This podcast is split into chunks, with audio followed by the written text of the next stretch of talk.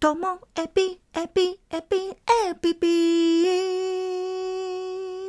ともエピ、ともエピ、ともエピ、ともエピ、エピピ。の今日は CM 回です。45秒の CM の後、本編が始まります。CM の収益金はすべて教育支援協会北海道のコロナ対策のあれこれに使っております。では、CM 聞いてやってください。どうぞ、どうぞ。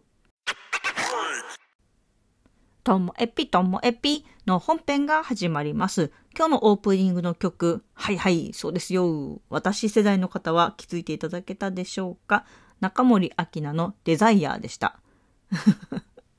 なんかたまたまね、この間デザイアについて語るっていう場面があって、まあそれで懐かしくて歌ってみました。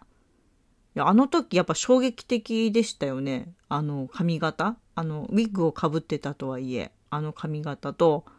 あとあの着物を大胆にね、こうドレスみたいな感じでした。あの感じ。ビジュアルでインパクトありました。あの頃は小学生だったので、そのビジュアルのインパクトが大きくて、あと振り付けね。振り付けも大きく、なんかインパクトあって。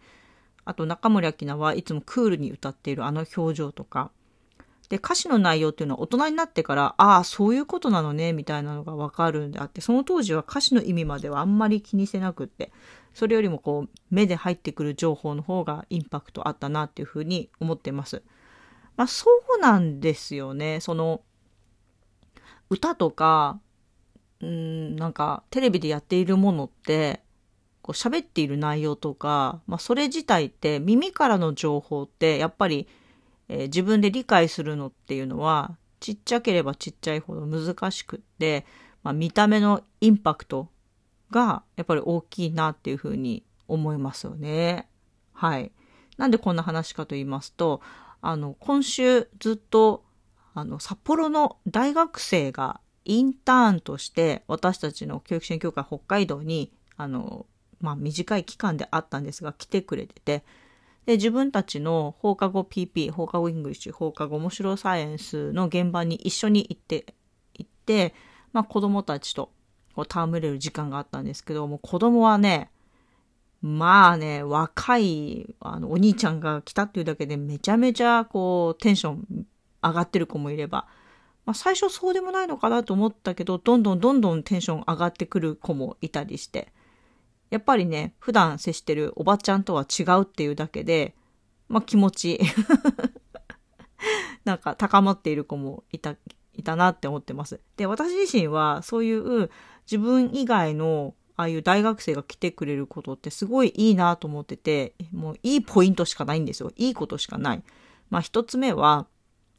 どっかであの子供って大人と子供っていうのを別世界のように感じているですよね。自分が大人になるってことは、まあイメージついていない子も多いし、ガラッと変わっちゃうのか、いきなりね、ある一つでボンと変身するみたいな風な、なんか、ぼんやりしたイメージしかない子もいるかもしれないけど、大人と子供って、こう、一直線上に続いているわけじゃないですか。でもその中にこういう大学生が来てくれたら、その私たちと子供たち世代をつなぐ、こう人として、近未来なんで、子供は、あ、こういうお兄ちゃんたちいいなとか、こんな風になりたいなっていうのが、私たちのようにこう40代、50代が接してるよりも、近未来をこう感じさせることができて、未来にワクワクするっていう意味では、やっぱりね、高校生とか大学生に触れるっていうことは大事だなっていうふうに私自身は思っています。えー、そして、そのね、大学生の子たち自身も、あの、今までは、あの、中学生とか高校生の家庭教師をしたことあるとか、そっち世代は接したことあるっていう話だったんですけど、小学生に、あの、触れて、なんて、このまっすぐな、こう、可愛い、子供って可愛いって思いましたみたいな話してたんだけど、いや、いつからなんだろうね、その、ひねくれるのって みたいな話になって、まあ、中学校ではひねくれてましたね、とか。で、その子は、ああ、でも大学生になって、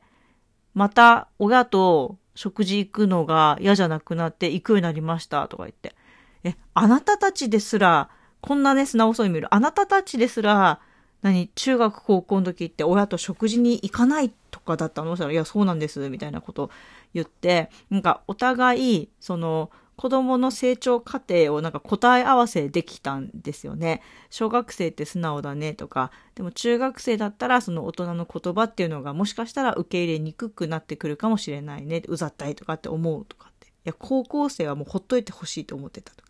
今親元離れてみて、やっぱりまた親とみたいな感じで、なんかその子たち自身も、あ、自分もこういうあの成長を経て今ここにあるんだっていうのを改めてね感じてくれたんじゃないかなっていうふうに思っています。で、私は試しにですね、もう私はぐっと身を引いて、えー、大学生と子供だけの空間にしてみたんですよね。で、あとはちょっと好きにやってって、やることだけ預けて。そしたらまあ田舎の子っていうのもあるんでしょうかね。最初、2、3分はお互い、こう、もじもじ、もじもじ。いつも元気なのにね、もじもじ。で、大学生の子も声はかけるけども、そんな強引さがある子たちじゃなかったから、まあどうなのかなと思って。私知らんぷりしてたんですけどね。でももう5分も経ったら、みんな、うきゃきゃうきゃきゃ言って、その大学生の子たちに寄っていくんですよね。こういう時に、ああ、やっぱりな、っていつも言う話なんですけど、私がやるべきなのは何を教えるとか、何をこうさせる、どうやってやらせるっていうよりも、子供が取り組みたくなるような、あの、環境を用意して、その中で子供を受け入れるっていう、この放課後活動が、やっぱり私がやりたいことなんだなって思うし、で、大学生の子にも言ったんですけど、まあ、いつも同じ話ですよ。環境、環境って言っても、例えば教材教具だったり、パソコンとか、そういうものもあの環境ではあるけれども、でも、私たち大人自身も子供にとっては大事な環境の一つなんだと。まあ、家庭環境がいい悪いっていうのは、綺麗な建物に住んでるとかじゃなくって、汚い部屋に住んでるとかそういうことじゃなくって、そこにいる大人がどうあるのかっていうことも大事で。なので子供にとっての環境、それは私たち大人自身のことでもあるんだ。っていうのを改めて感じました。そうやって大学生が来るだけでね、子供がウキウキしてる様子とか見ると、まあ、改めてね、いいなって思いました。ということで、あの、インターンが帰っちゃったんですよ。なんかね、またね、定期的にああいう人たち来てくれたらいいな、なんて。しかもね、なんか息子とそんなに変わんない世代だったんで、私もなんかちょっとテンション上がってました。まあ今クールダウンしてるんですけどね。今日も最後までお聞きいただきましてありがとうございました。さようなら。